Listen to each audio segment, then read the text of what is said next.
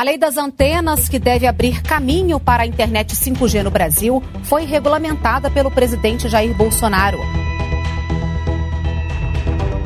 A chegada do 5G no Brasil tem esbarrado na questão ideológica. Enquanto o vice-presidente Hamilton Mourão não vê problema em dar aos chineses a possibilidade de implementação da tecnologia no país. O Brasil não pode perder o bonde da história e deixar de embarcar nessa tecnologia junto com o resto do mundo. Perder essa janela de oportunidade significará décadas de atraso e prejuízo para a nossa sociedade.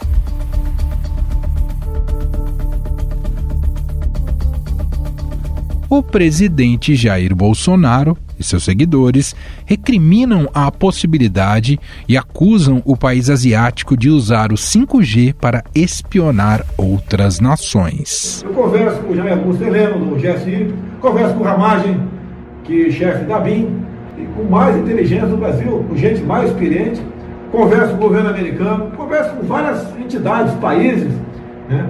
o qual, o que temos de pró e contra. O Brasil também tem sofrido pressão dos Estados Unidos.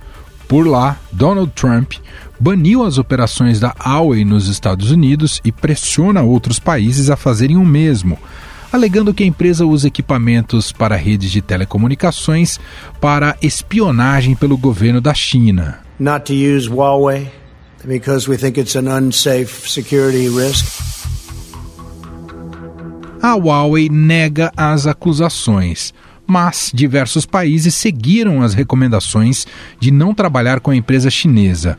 É o caso de Austrália, Nova Zelândia, Reino Unido, Japão, Itália, França, entre outros. Chinese investment in the UK is far wider than just telecommunications.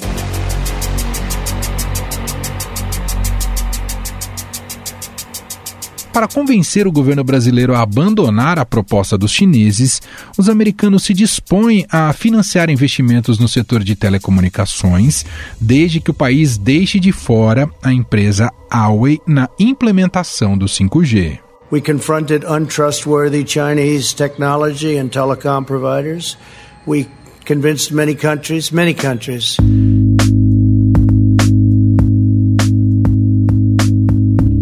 Uma carta de intenções já foi assinada pelo ministro da Economia, Paulo Guedes, e a presidente do Banco de Exportação e Importação dos Estados Unidos, Kimberly Reid, no valor de um bilhão de dólares.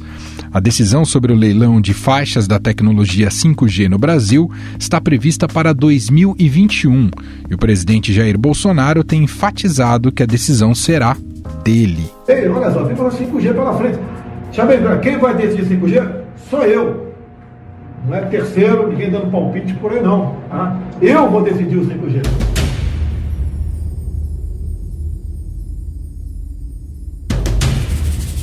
Apesar de haver opções, os chineses têm produtos mais avançados e baratos que os de rivais.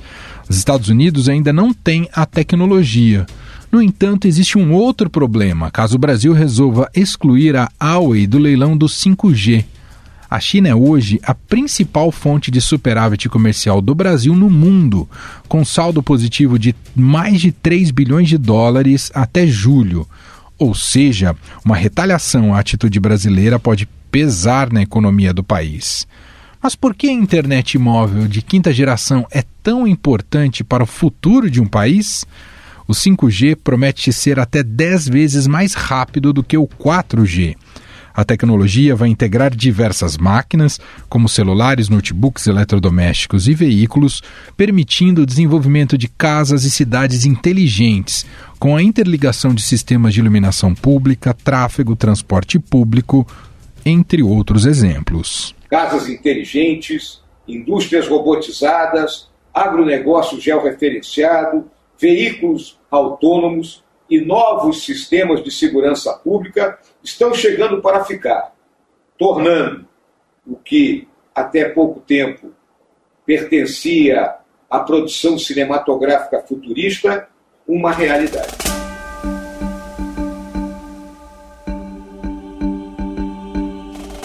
Mais exemplos entre as centenas de possibilidades com 5G, como o desenvolvimento de carros autônomos guiados sem motoristas, uma das maiores apostas da indústria automotiva para o futuro. E para falar mais sobre essa confusão e esse dilema do 5G no Brasil e também da importância desse passo tecnológico, nós convidamos o editor do Caderno Link do Estadão para conversar com a gente, Bruno Capelas. Tudo bem, Capelas? Como vai? Tudo bem, Emanuel. Prazer estar aqui mais uma vez. Sempre legal trazer novidades da tecnologia. A gente quer que você explique para a gente, Capelas, essa investida norte-americana dos Estados Unidos no Brasil para tentar barrar acordo para a implementação do 5G aqui no país com tecnologia vinda da China e da Huawei em especial. O que está por trás aí? Explica para a gente, Capelas. Vamos lá. É, tem uma coisa super importante que é, né, o que, que é o 5G? O 5G é a nova geração de uma tecnologia de conexão móvel ele vai substituir o 4G e antes disso dele veio o 3G e o 2G. A gente vem aí nessa sequência que é um nome fantasia para uma tecnologia de conexão. O que, que o 5G traz? Além de uma baita velocidade, que é super importante porque ajuda muitas coisas poderem ser possíveis, né? dados de vídeo, de jogos, coisas assim serem possíveis, o 5G tem uma, uma questão de baixo uso de energia, e ele tem uma questão de latência. Latência é um termo técnico para você distinguir quanto tempo é um tempo de resposta que uma rede faz para mandar um pacote de dados e receber a confirmação de que ele chegou no destino final. É, e o tempo de latência do 5G é super baixo. O que, que isso é importante? porque isso permite que várias coisas sejam feitas. Carros autônomos, é, indústria 4.0 vai ter uma super utilização disso, cidades inteligentes vai ter uma super utilização disso, é, em sistemas de câmera, de segurança, de melhorias urbanas de modo geral, tudo isso é importante. É, só pela quantidade de aplicações de uso que o 5G vai ter e que não é simplesmente uma coisa, um chipzinho que a gente coloca no celular, é, isso torna o 5G uma tecnologia que pode de fato mudar a economia do mundo inteiro, a economia do planeta. E aí que começa a chave para a gente entender essa guerra fria, mas que está se tornando aos poucos um, muito acalorada entre Estados Unidos e China, e o Brasil é um mercado importante. É, o que acontece? A gente tem hoje uma primazia chinesa no desenvolvimento da infraestrutura de redes para o 5G. Né? A Huawei, que é essa empresa chinesa, cujo dono, é, como quase toda empresa chinesa, tem alguma ligação com o governo, que é o Partido Comunista Chinês, e aí você tem toda aquela questão da rejeição ao comunismo, ainda que isso na China seja super complicado, porque socialismo de mercado, hoje qualquer coisa que a gente usa tem alguma peça feita da China. Né? O iPhone que você usa tem uma peça feita na China, às vezes é, ele é fabricado na China, se você comprou ele fora do Brasil. Então, assim, tudo tem um pouco feito na China e tudo tem um pouco de envolvimento do governo chinês. O mundo é assim hoje. Uhum. Mas a Huawei, que é essa empresa que super tradicional no mercado de infraestrutura para, para comunicar telecomunicações, está no Brasil há quase três décadas, é quem está mais avançado. Aí Quer você dizer... pergunta, tem uma empresa americana? Não, não tem uma empresa americana é, que tenha que está nesse mercado. As outras, as principais rivais da, da Huawei são a Nokia e a Ericsson, as duas escandinavas. É, e, e, só que elas estão no bloco aí ocidental e muito mais alinhadas aos Estados Unidos. E o grande medo dos Estados Unidos qual é? Perder a primazia de tecnologia que teve nos últimos 50 anos, né, e o que fez os Estados Unidos serem uma grande potência, é, especialmente com a, com, as, com a era da informática, hoje as maiores empresas do mundo são todas americanas e são todas de tecnologia, é, é perder, esse, perder essa, essa prioridade, essa, esse, esse poder que eles têm na, na área de tecnologia para a China.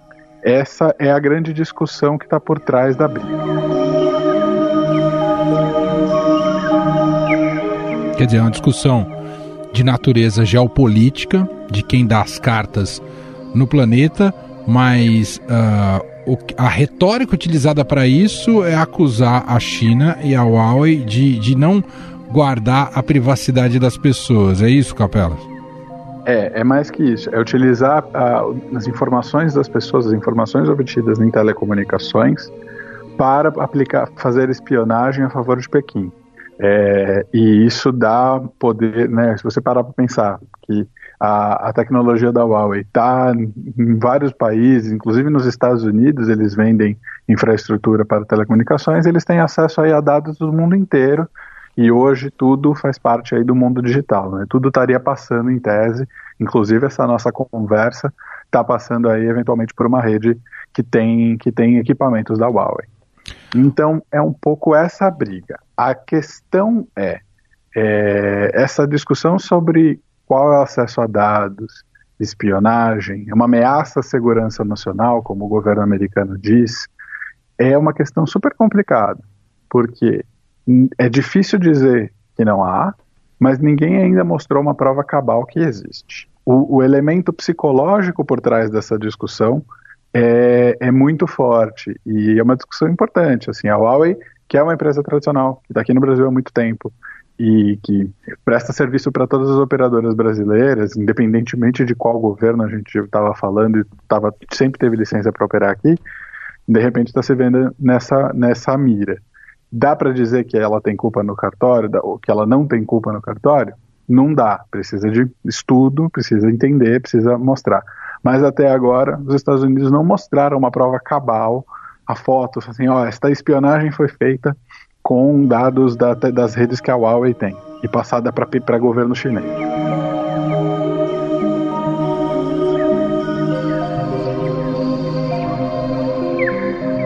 Ô Capelas, o quão precipitado foi o governo brasileiro a se alinhar com os Estados Unidos nesse sentido, né, pensando no 5G, com essa sinalização que pode fechar, né, interromper esse um possível acordo com os chineses, visto que os Estados Unidos têm eleição daqui a pouquinho, hein, Capelas?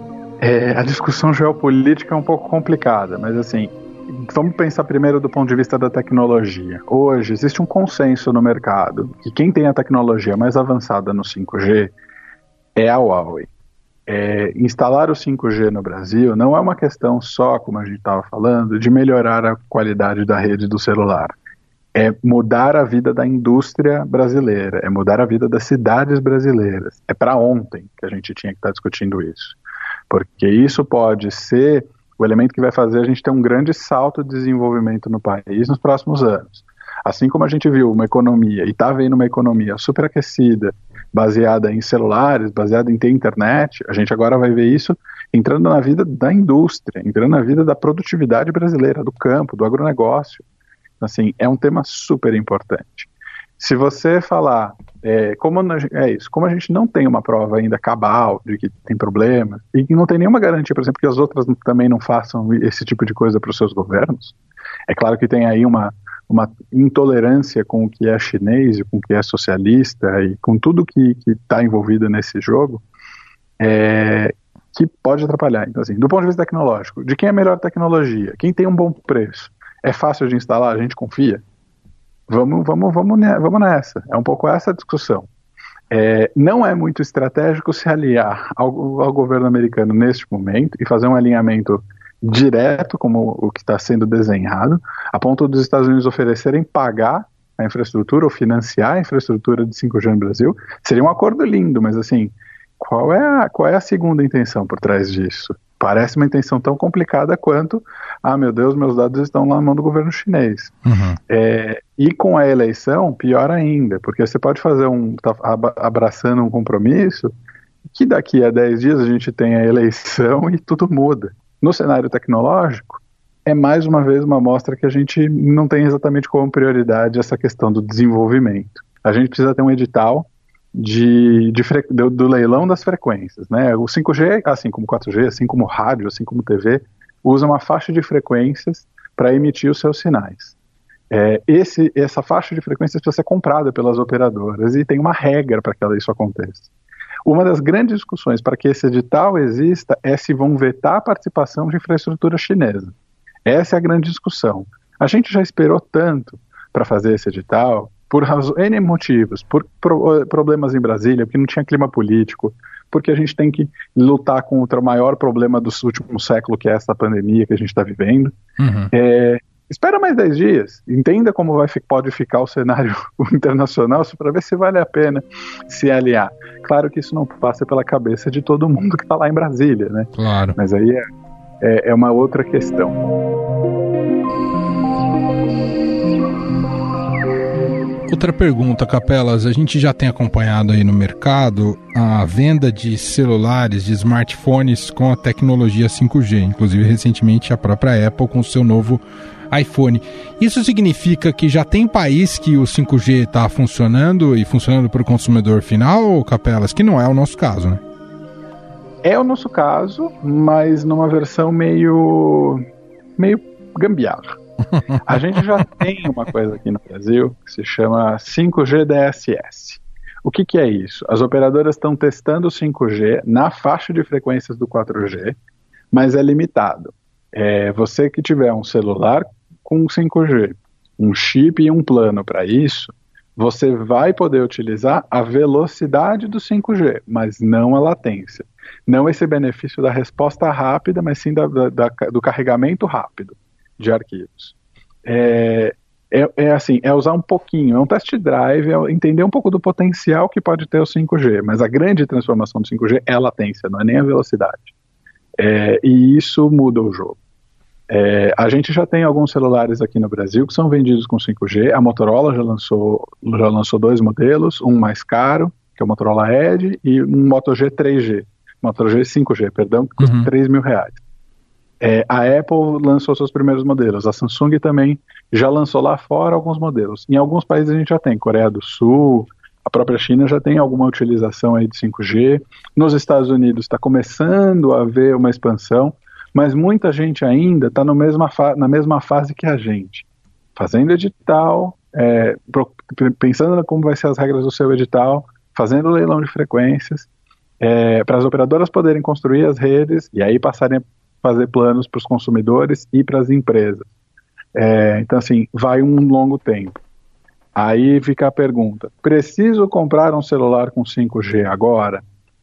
Olha, a ideia é a seguinte: você não precisa de um celular com 5G agora. Eu diria que se a gente se falar daqui a um ano, Emanuel, é muito difícil que a gente tenha rede 5, plano 5G sendo vendido é, com a plena potência do 5G comercialmente para eu e para você.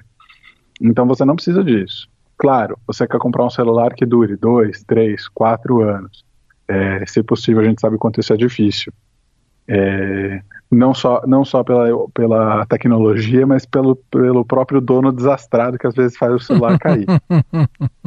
é, então, o que, que você faz? Sim, se você for comprar e eventualmente o celular que couber no seu bolso e nas suas necessidades, que podem ser uma câmera boa, um bom processamento, é uma tela grandona para você ver filme em casa na quarentena, né, que ainda a gente acha que ainda existe, é, compre e aí aproveite que ele vai ter 5G em algum momento você vai poder utilizar. Porque os modelos que estão chegando ao mercado já estão meio que preparados para funcionar quando o 5G começar a funcionar de fato no Brasil. Agora, se você quer trocar o celular para aproveitar o 5G, não faça isso, guarde o seu rico dinheirinho e daqui a um, um ano e meio, dois anos, você se diverte com, com o mundo do 5G. A Apple lançar quatro modelos de iPhone com 5G, com o poder de vendas que ela tem, faz com que o custo de um chip 5G dentro de um celular comece a cair por questões de escala. E dependendo, e é isso, a gente começa a ver celulares mais baratos tendo 5G, a ponto de hoje, por exemplo, é difícil achar um celular com 4G. Eu vivi o começo da época, eu vivi o lançamento, por exemplo, do primeiro, do segundo Moto G, que tinha 4G. Uhum. E é um celular de 600, 700 reais. Ele foi transformador para muita gente né, no Brasil, porque você permitiu que um monte de gente tivesse acesso à economia dos aplicativos. É um modelo que até hoje tem um baita recall entre o consumidor, que, pô, era um bom celular, custo-benefício tinha 4G, a internet era muito rápida, que legal. É, você ter demanda e ter modelos baratos, acessíveis, tem um modelo 3 mil reais, não é um celular barato, ainda mais para a realidade econômica brasileira mas você já começa a falar assim, pô, isso aqui pode chegar daqui a pouco, eventualmente, sem querer, meu próximo celular vai ser um celular 5G. Então, é, é, é importante que, que, os aparelhos existam, mas nesse momento não é uma prioridade, guarde o seu dinheiro. Um belíssimo panorama traçado aqui pelo Bruno Capelas, editor do Link, participando aqui com a gente do nosso programa mais uma vez. Capelas, Obrigado e um abraço. Eu que agradeço, um abraço. Estadão Notícias. Estadão Notícias desta segunda-feira vai ficando por aqui. Contou com a apresentação minha, Emanuel Bonfim, produção de Gustavo Lopes e montagem de Moacir Biasi. Diretor de jornalismo do Grupo Estado é João Fábio Caminoto. O nosso e-mail podcast@estadão.com. Um abraço para você, uma excelente semana e até mais. Estadão Notícias.